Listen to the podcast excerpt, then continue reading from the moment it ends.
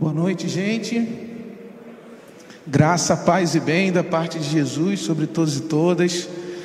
Prazer voltar, especialmente nesse dia de aniversário da IBAB. E é, além de ser um prazer, é muito emocionante vir de fora dessa história, tornar-se comunidade com essa comunidade aliar as minhas memórias às memórias dessa comunidade, estar aqui hoje com vocês partilhando o Evangelho no aniversário de 85 anos da IBAB. Enquanto o André estava pregando hoje pela manhã, eu decidi correr o risco de permitir o meu coração percorrer essas memórias aí, que me ligam ou que de certa forma explicam por que, que eu estou aqui agora vivo compartilhando o Evangelho com vocês. E eu digo que foi um risco porque eu entrei numa espiral assim de emoções e de gratidão e de releitura da minha própria vida, da minha própria história, daquilo que Deus fez na minha vida, na vida da minha família, na vida das igrejas por onde passei, por causa daquilo que foi transmitido a partir desse lugar.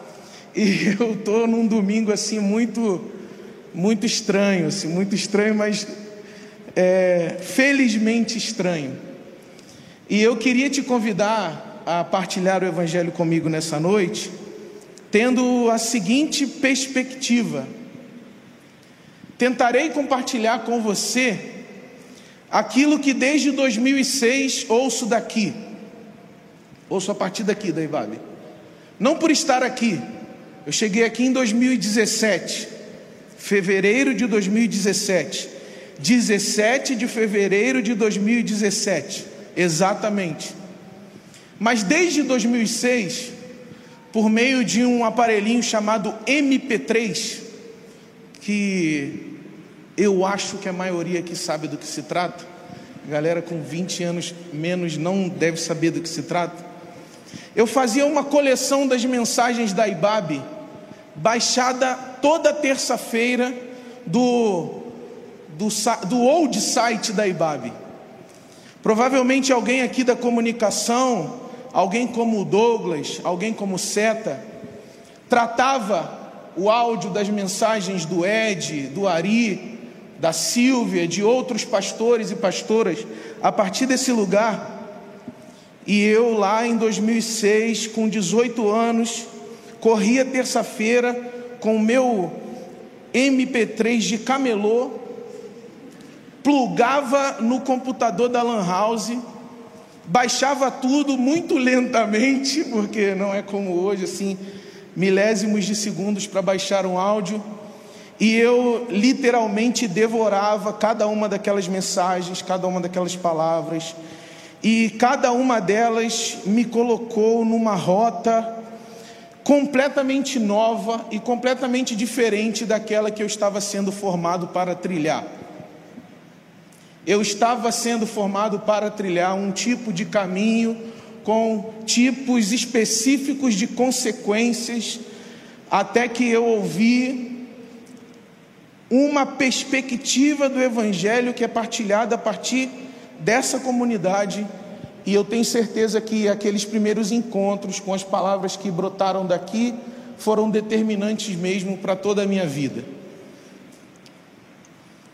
E eu vou tentar compartilhar com vocês algumas dessas leituras, ou vou tentar ler a Bíblia com vocês da forma como eu aprendi a ler a Bíblia a partir dessa comunidade. E de repente você que está assistindo a gente aí, você já se identifica com isso. Porque eu sei que hoje você não vai baixar na terça-feira, mas você vai assistir agora ao vivo, vai escutar no seu carro, vai escutar no podcast, vai escutar no Spotify. Eu sou um de vocês aí. Eu sou uma das pessoas que estava do lado dessa tela aí e se materializou feliz e obesamente do lado de cada câmera. Então, assim, é um prazer também dividir o evangelho contigo pessoas de boa vontade que ocupam a internet, porque ainda tem gente de boa vontade ocupando a internet. O meu salve e o meu beijo para você também. Essa também é uma celebração que te diz respeito, porque aqui fisicamente nós construímos uma comunidade, mas eu sei o que é estar sentado aí nesse lugar onde você está sentado, agora, recebendo o evangelho que é partilhado desse lugar. Eu sei o que é estar sentado aí nesse lugar, tendo a vida transformada por aquilo que Deus nos dá a graça de viver aqui. Então eu também te convido a fazer essa jornada junto comigo. E que Deus nos abençoe a todos e todas. Acesse a sua Bíblia aí no Evangelho de Mateus, capítulo 16. Evangelho de Mateus, capítulo 16, versículo 13 em diante. Eu quero conversar com vocês sobre o mínimo irredutível da experiência de igreja. Foi isso que o nosso pastor Ed nos provocou a refletir num dia como o de hoje. Qual é o mínimo irredutível na experiência de igreja ou da igreja de Jesus de Nazaré?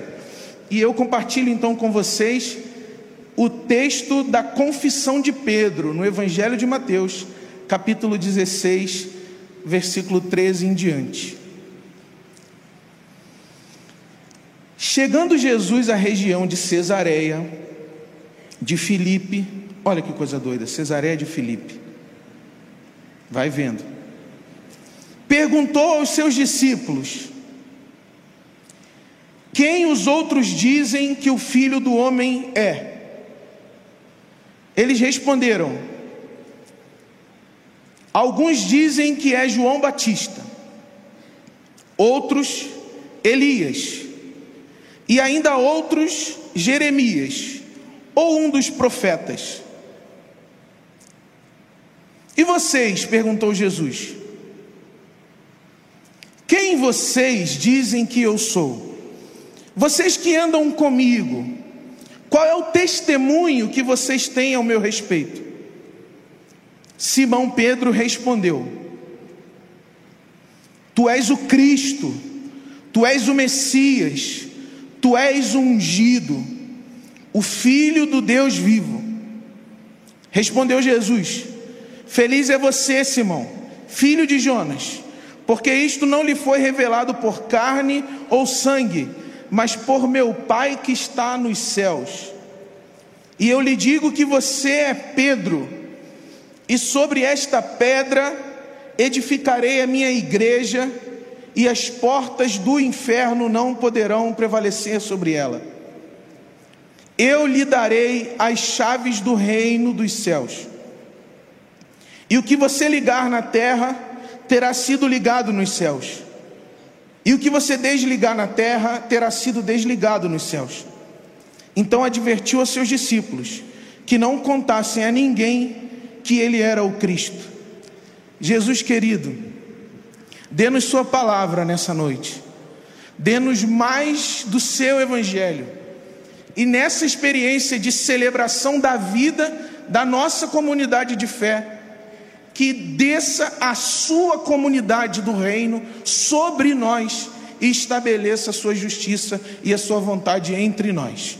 É a nossa oração por Seu Filho Jesus. Amém e amém.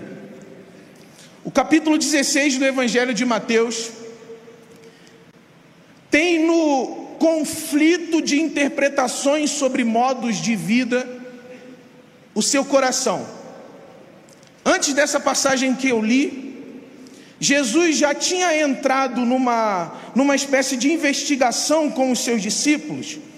Primeiro, porque os fariseus e os saduceus não compreendiam o ministério dele Segundo, porque quando Jesus vai informar os seus discípulos que há um perigo na forma como os líderes religiosos interpretam o ministério de Jesus, eles acham que Jesus está falando do fermento, do pão ou de algum elemento imediato ali, a alimentação diária.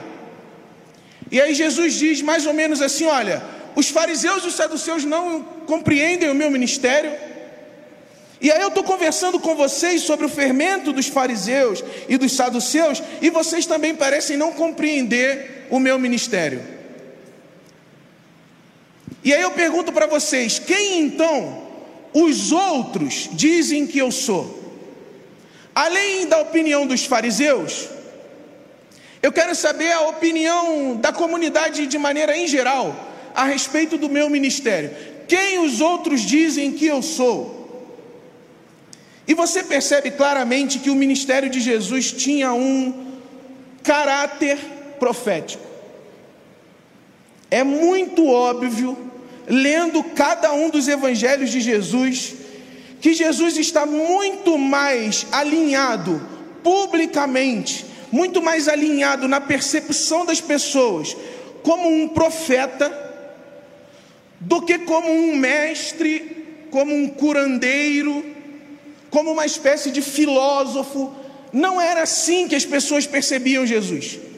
As pessoas percebiam em Jesus aquilo que a tradição lhes ensinou a perceber em homens como Elias, João Batista, Jeremias. E os discípulos foram descrevendo uma tradição profética para se referir a Jesus. E como que numa pausa dramática, como se estivesse dizendo: tudo bem, eu, eu, eu também me identifico profeticamente, eu também me ligo à tradição de uma perspectiva profética, mas eu quero saber se vocês perceberam aquilo que singulariza o meu ministério, aquilo que torna o meu ministério único em relação a tudo aquilo que vocês ouviram, viram, testemunharam, perceberam no ministério, entre aspas, tradicional de vocês. Qual é a minha singularidade? Jesus pergunta aos seus discípulos. Pedro, com quem eu me identifico muito por ter uma espécie de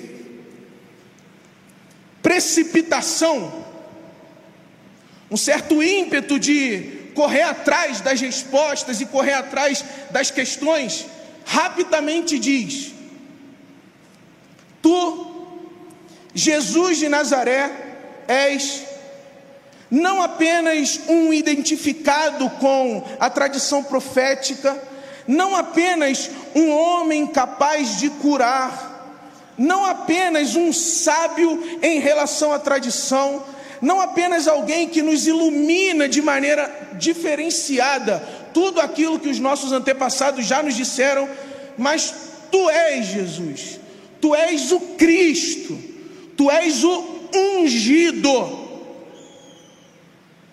Pedro está dizendo: nós reconhecemos no Senhor, no seu corpo, na sua obra, na sua história, aquilo que os nossos pais nos ensinaram a esperar do ungido de Deus. Tu és ungido de Deus. E aí Jesus realiza o sentido da sua missão e da sua vocação e diz: Pronto. Era sobre isso que eu gostaria de conversar com vocês, meus discípulos. É sobre eu ser profeta? Sim. É sobre eu ser capaz de curar? Sim. É sobre eu ter um ensino? Sim. É sobre eu querer que as pessoas me entendam? Sim. Mas acima de tudo, sobre eu ser o Messias, corpo vivo de Deus entre vocês. Eu sou ungido e é sobre essa proclamação de que eu sou ungido de Deus, de que eu sou o Messias de Deus, que eu vou edificar a minha igreja. O irredutível dos irredutíveis é Jesus é o Messias, Jesus é o Cristo, Jesus é o ungido.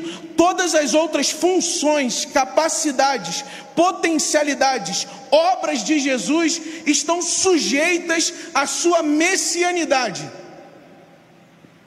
E por mais que a gente admire Jesus nas suas outras capacidades, ser igreja é contemplar, admitir, exaltar, adorar, entronizar o Cristo que é o ungido de Deus. Nós podemos nos reunir aqui para partilhar muitos aspectos sobre o ministério de Jesus. Mas se nós não nos se nós não nos formarmos comunidade em torno da fé, de que Jesus é o Messias e de que no corpo de Jesus Deus está revelando ao mundo aquele que lhe dá prazer, nós nós podemos nos intitular qualquer outro tipo de movimento social, porque uma igreja que evoca sobre si a autoridade, o nome, uma igreja que se reúne para proclamar o nome de Jesus de Nazaré, é uma comunidade sob a unção messiânica de Jesus de Nazaré. E isso já significou para você o seguinte conhecimento: que não pode existir historicamente nenhum ser humano que arrogue para si a posição de ungido para colocar você e eu debaixo de um jugo de opressão e de escravidão. Ainda que esse tenha sido um dispositivo religioso muito acionado ao longo do tempo, nós aprendemos com a IBAB que cada um de nós, cada uma de nós e toda a nossa comunidade só está sujeita à unção de um sujeito só, a saber, Jesus de Nazaré, o nosso Senhor e o nosso Salvador. E essa mensagem que eu estou dizendo nesse momento, já atravessou essa tela de muitas maneiras, para encontrar pessoas que, como eu e como você, estavam do lado de lá, oprimidos, violentados, maltratados por pessoas que julgavam ser mais ungidas, mais capacitadas, mais empoderadas do que o próprio Cristo para pastorear e para cuidar da sua vida. Pessoas que usurpavam a unção de Jesus, pessoas que usurpavam a glória de Jesus e operavam sobre as nossas vidas de maneira violenta, opressora, maltratando-nos até o dia em que pessoas decidiram dizer sobre a igreja só existe a unção de um único homem, a unção de Jesus de Nazaré, o nosso Senhor. E nós decidimos crer nessa palavra. Nós nos apropriamos dessa palavra. Nós colocamos essa palavra em prática. E nós encontramos pessoas que nos oprimiam, nos violentavam em nome de Deus. E por causa de Jesus nos foi dada libertação. Libertação. Os efeitos da violência religiosa pararam de operar na nossa mente. Os efeitos da violência religiosa pararam de operar no nosso corpo, porque a gente passou a entender uma mensagem muito simples do Evangelho de Jesus, que é a seguinte: se aquele que é o ungido, o Todo-Poderoso, esvaziou-se a si mesmo, deixou a sua glória, veio nos encontrar em humanidade, e nos encontrando em humanidade foi obediente a Deus até a morte, e morte de cruz, se nós entendemos que Jesus de Nazaré, aquele que esvaziou-se a si mesmo para nos encontrar, nos trata com amor, com dignidade, com reconhecimento, é, é, nos trata com, nos trata com carinho, justiça, nos trata de maneira acolhedora. Por que, que a gente vai colocar a nossa vida sobre o jugo de pessoas que não nos respeitam? Isso foi falado isso foi falado a partir desse lugar. Num mundo onde pseudo-ungidos se apropriaram dessa nomeação para enriquecer, para corromper, para prostituir, para violentar, para adoecer. Mas nós, graças a Deus, graças ao ministério daqueles e daquelas que fazem igreja, de forma reverente a Jesus de Nazaré. Escutamos, nós só nos submetemos à soberania de Jesus de Nazaré, porque ninguém além de Jesus de Nazaré tem unção para manifestar amor, tem unção para manifestar justiça, tem unção para manifestar perdão, tem unção para manifestar liberdade. Nós reconhecemos Jesus, encontramos Jesus e encontramos pessoas que estavam dispostas a viver na unção de Jesus. Jesus de Nazaré tem uma igreja, e as portas do inferno não podem prevalecer contra a igreja de Jesus, porque a igreja de Jesus é a comunidade que vive em torno da unção do Messias. Nós fizemos famílias em torno da unção de Jesus nós fizemos amizades em torno da, da, da, da, existência de Jesus, nós fizemos comunidade, nós fizemos igreja, nós fizemos casamento, nós fizemos sexualidade, nós fizemos economia, nós fizemos política em torno da ideia de que só há um ungido entre nós, e esse é Jesus de Nazaré, que ao derramar a unção dele sobre nós, nos faz também uma comunidade messiânica. Nós também ouvimos isso a partir daqui. Faz um, dá um Google, procure os arquivos da IBAB, os muitos arquivos da IBAB, e tome conhecimento do quanto foi revolucionário para muita gente, foi para mim, pode ter sido para você descobri a possibilidade de construir uma comunidade. Isso deu uma baita polêmica recentemente, tá? Vou repetir, tá bom? Eu não sou ninguém, ninguém vai ouvir isso, então tá bom. Nós descobrimos uma comunidade onde, por causa da unção de Jesus, nós não precisamos nos dividir hierárquica, abusiva, violentamente. Algum tempo atrás, em qual igreja a gente poderia ouvir com honestidade e transparência que a única diferença que existe entre Filipe dos Anjos que vos fala e você que me ouve é o nosso corpo, porque em dignidade, em história, em sonho, em humanidade, nós somos igualmente dignos, igualmente amados por Deus. Nós conhecemos inúmeras pessoas que tinham um medo profundo de assumirem-se humanas, simplesmente humanas, porque elas queriam, elas faziam tudo para ocupar esse lugar de ungido aqui. Por que, que eu celebro a Ibabe? Eu celebro a Ibabe porque há na história e na pregação dessa igreja uma palavra que desestruturou, desarquitetou um pensamento idolátrico, diabólico, que fez muita gente sofrer ao redor de todo esse Brasil, com o que o movimento evangélico se tornou no Brasil. Jesus tem uma igreja, e a igreja de Jesus prevalece contra os ataques do diabo, porque ela está coberta, cuidada, protegida, lavada pela unção de Jesus de Nazaré, o nosso Senhor. Mas a igreja de Jesus prevalece contra as investidas do diabo porque ela não apenas está sob a unção de Jesus, mas ela mesma é protagonista contra as forças infernais do mundo. O que esse texto aqui nos ensina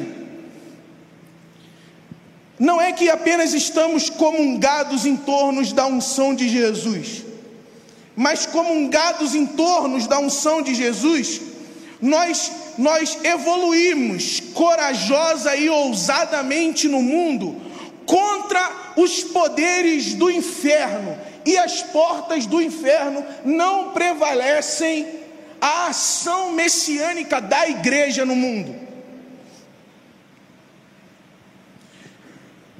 Nós temos a seguinte leitura, e isso eu escutei numa pessoa que ocupou esse público, chamado pastor Ariovaldo Ramos, que depois, de maneira muito ingrata e irresponsável, foi cancelada por uma multidão daqueles que foram abençoados por ele. Fecha aspas. Vão me cancelar aí? No problem.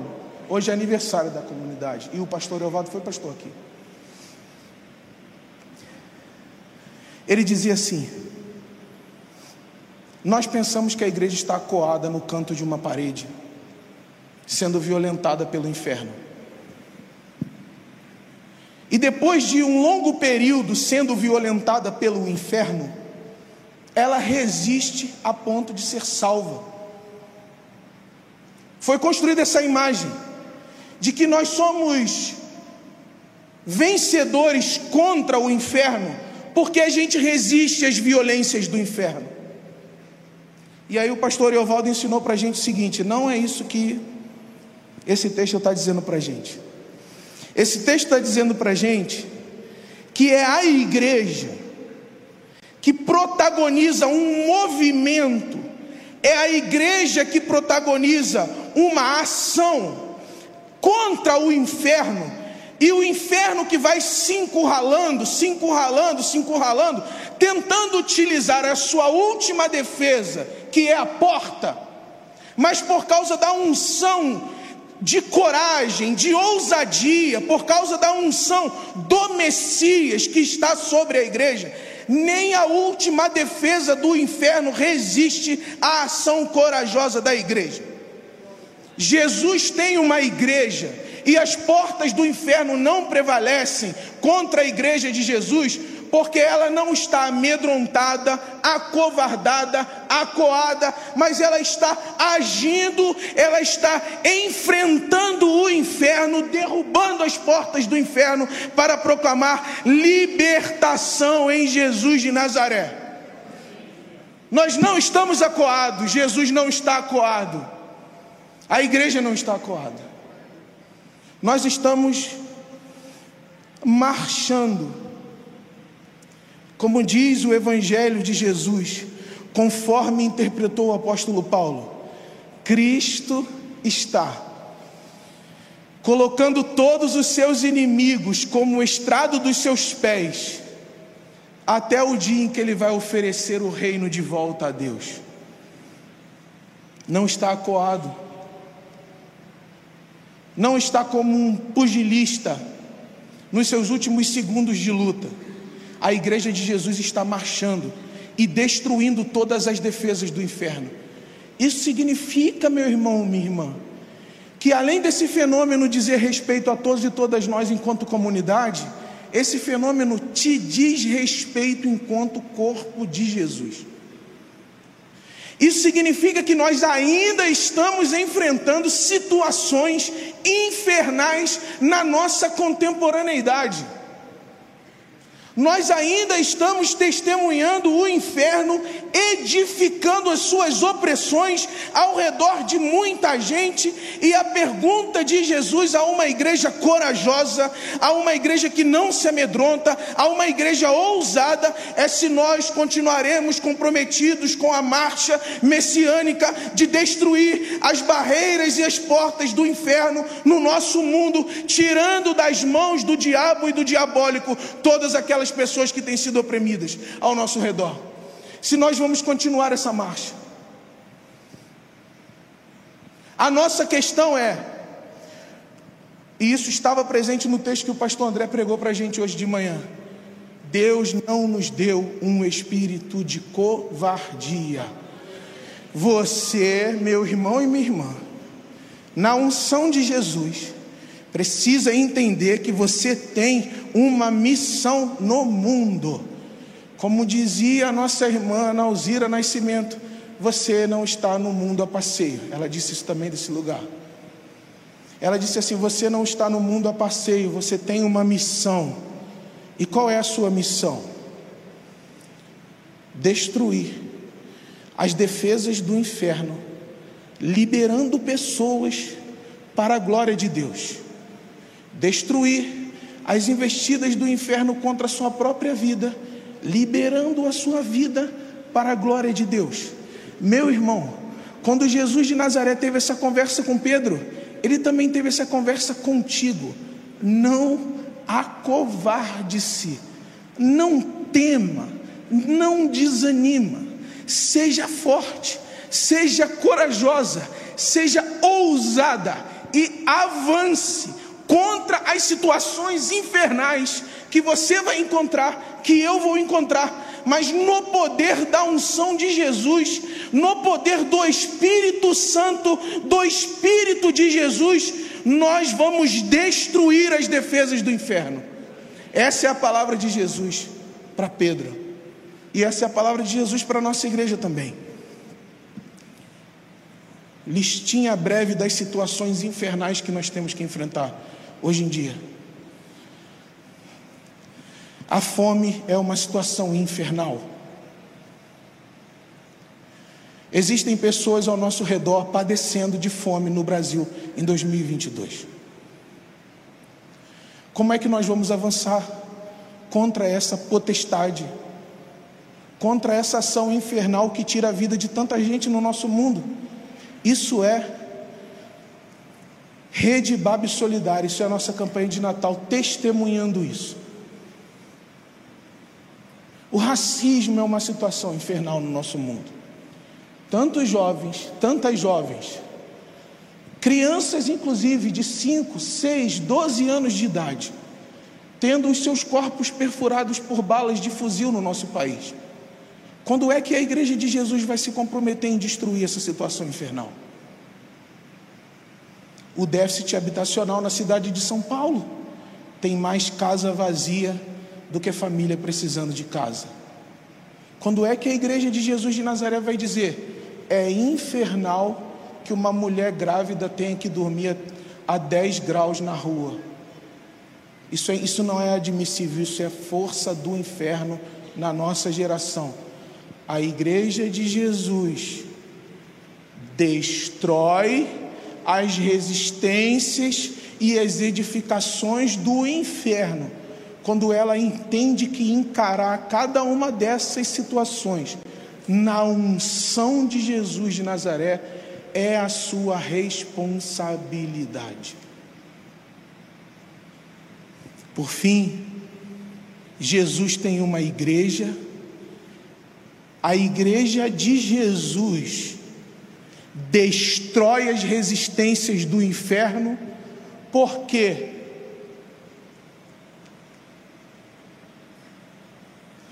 além de destruir a porta do inferno, essa comunidade recebeu as chaves do reino. É a última palavra de Pedro, é a última palavra de Jesus a Pedro. Você, irmão, não vai apenas investir contra as forças diabólicas do mundo. A você, como chama o Evangelho, pequeno rebanho de Jesus, foi dada a chave do reino. Repara que tem um confronto entre portas aqui. A porta do inferno que está sendo destruída e a porta do reino de Deus para a qual a igreja tem acesso. a porta do inferno que está sendo destruída pela ação corajosa da igreja, do outro lado, a porta do reino dos céus, para a qual Jesus nos deu as chaves. Nós não só destruímos o mal, nós não só fazemos o mal recuar, mas nós agimos na direção da porta do reino de Deus que é o próprio Jesus de Nazaré. Mas aqui, meus irmãos, tem um ensinamento muito profundo e que nos responsabiliza a todos e todas.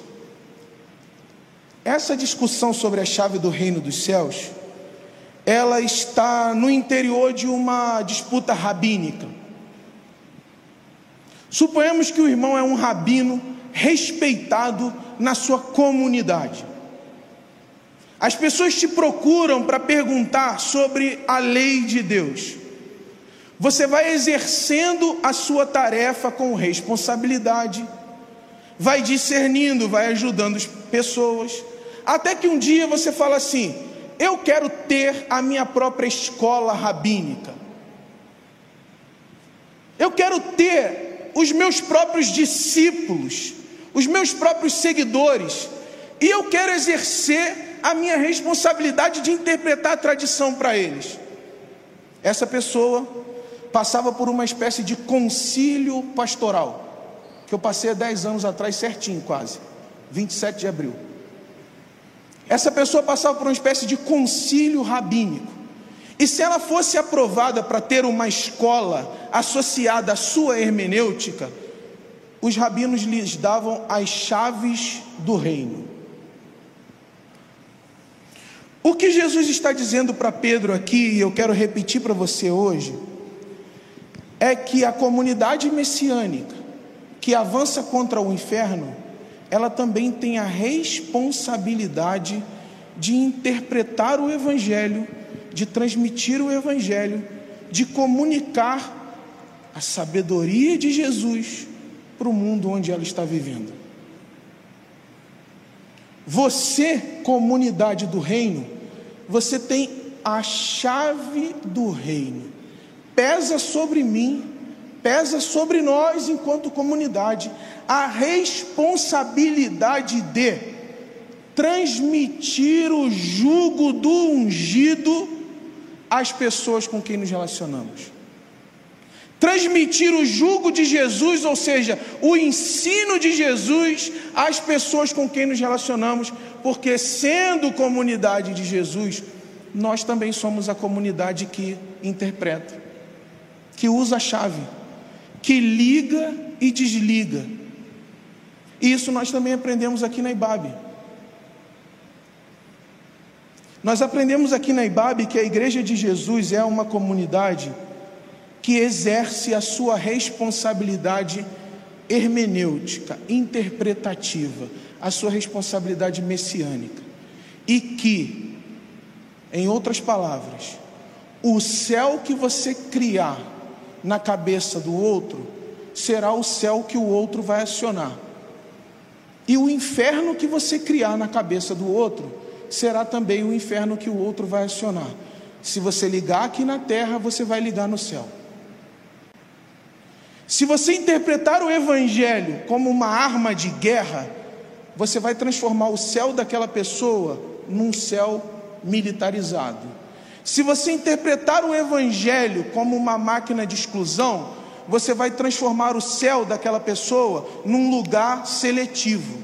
Se você interpretar o Evangelho de forma racista, você vai transformar o Deus daquela pessoa num Deus racista. Se você transformar o Evangelho, interpretar o Evangelho numa chave infernizadora, você pode transformar o céu da outra pessoa num próprio inferno. E o nosso desafio enquanto comunidade é usar as chaves do reino dos céus no nosso mundo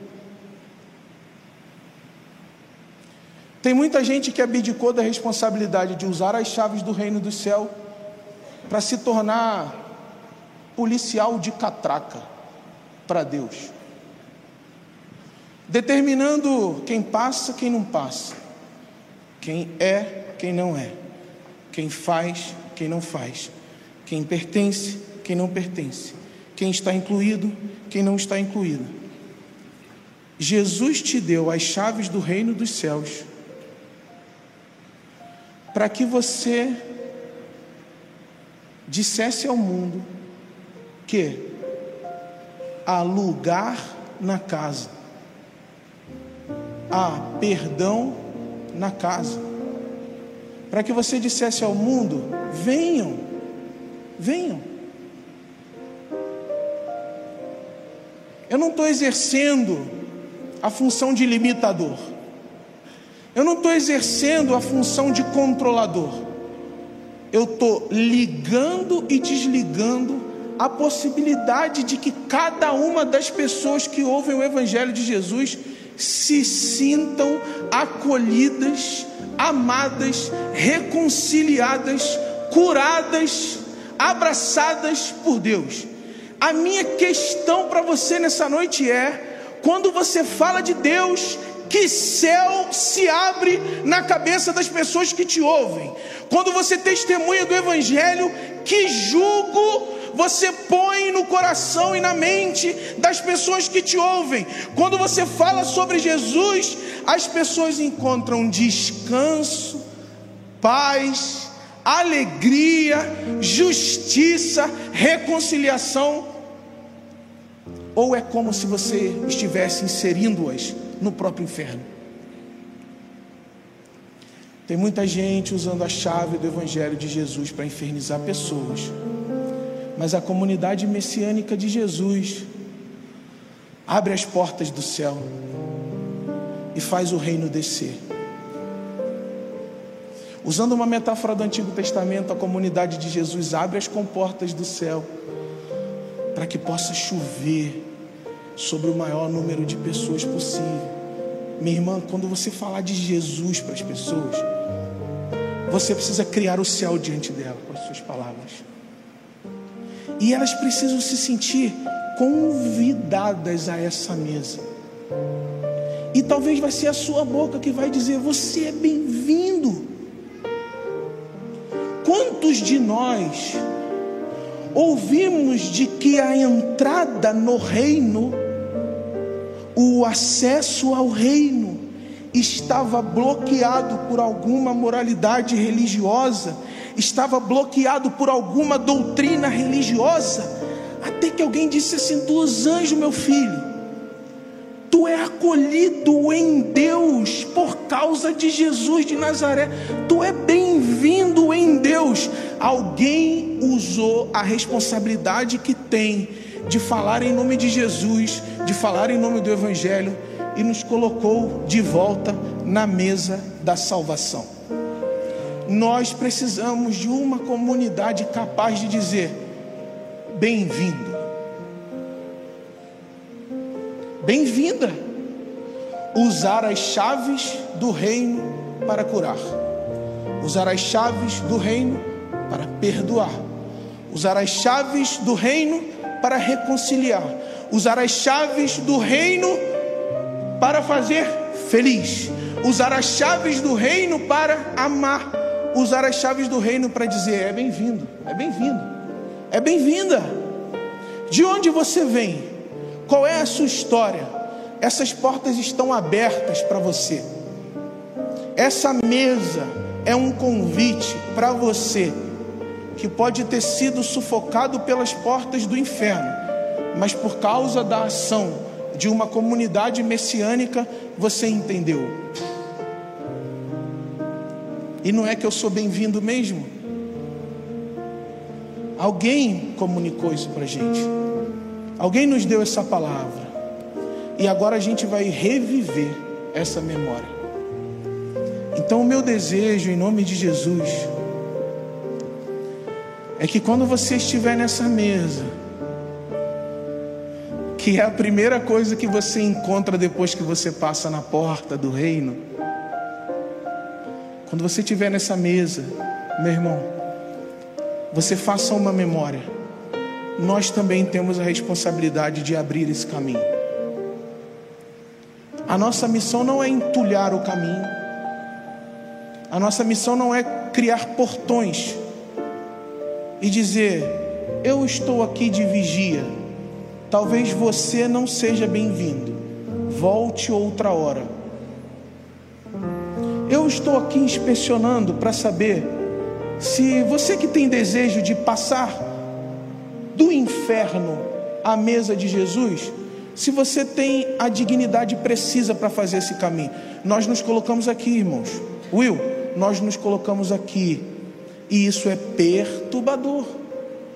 E por que que nós celebramos a existência de uma igreja no mundo hoje?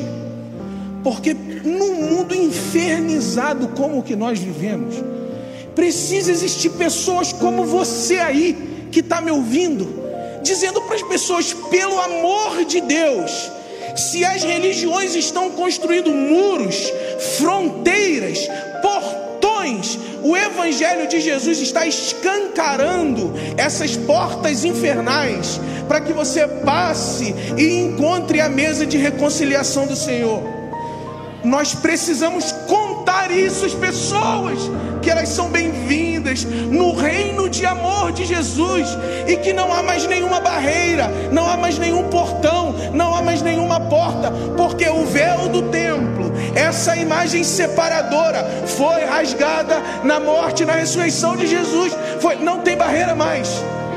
Não tem barreira mais, irmãos e irmãs. E nós somos a comunidade que anuncia isso no mundo. As pessoas chegam para a gente e dizem dos anjos: eu venho diretamente do inferno dos anjos. Eu digo, meu irmão, baixe as guardas, deixa Jesus te acolher, deixa Jesus que é a porta dizer para você: há lugar na casa, há perdão na casa. Meu irmão, em nome de Jesus, eu quero orar por você nessa noite. Já aconteceu muitas vezes. Entendam que isso é uma responsabilidade. Gente, entendam que isso é uma responsabilidade. Tem uma multidão de pessoas além de nós que precisam escutar essa palavra simples.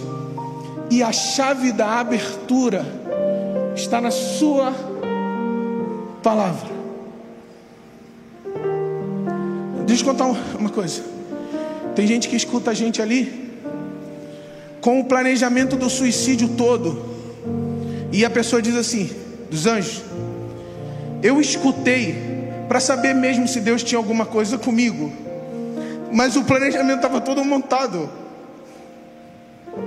E alguém, alguém de carne e osso comprometido com o Messias, tomou a palavra e disse: Meu irmão, você que está aí planejando isso, você é amado, acolhido, agraciado, respeitado, dignificado, há lugar na casa. E agora eu estou aqui dos anjos. Essas histórias, e você está fazendo isso, e não é porque você está possibilitando uma transmissão para exteriorizar a Ibabe, não, porque você está conversando com as pessoas. E lembra bem, em nome de Jesus, o céu que você criar com as suas palavras será o céu que vai se abrir na imaginação das pessoas. Você tem a chave do reino. Use-a para que as pessoas sejam salvas. Eu quero usar, meu irmão, um pouco da chave do reino dos céus que Ele me concedeu para dizer que você é amado, acolhido, agraciado. Eu quero usar, minha irmã, um pouco da responsabilidade que Deus me deu para dizer que você é amado, acolhido, agraciado. Eu quero usar, minha irmã, um pouco da chave que o reino de Deus me concedeu para dizer que você é amado, acolhido, agraciado. Eu quero dizer isso para todos e todas vocês, para que quando não restar mais tempo na nossa vida, a gente tenha cumprido a nossa missão messiânica de dizer para as pessoas que elas são bem-vindas no reino dos céus, para a glória de Deus e para a salvação de cada uma delas. Elas são bem-vindas, todas elas amadas. Bem-vindas, todas elas queridas. Bem-vindas, todas elas desejadas. No reino de amor do nosso Senhor. Graças a Jesus. Jesus, nós te adoramos. Nós somos a sua igreja, Jesus. Nós queremos ser encontrados dentro da sua igreja, Jesus. Nós queremos ser encontrados dentro da sua comunidade, Jesus. Ponha palavras como flores nas nossas bocas. Ponha palavras como a glória na nossa boca. Ponha palavras que abram os céus às pessoas ao nosso redor. Faça-nos dizer as suas palavras, Jesus. Faça-nos dizer as suas palavras. Vinde. Você que está cansado, sobrecarregado, vinde. Há lugar na casa. Recebam o jugo de Jesus, o fardo de Jesus, que é suave, que é leve e exercite a sua responsabilidade de igreja, de livrar pessoas do inferno para a glória de Deus. Amém, amém, amém.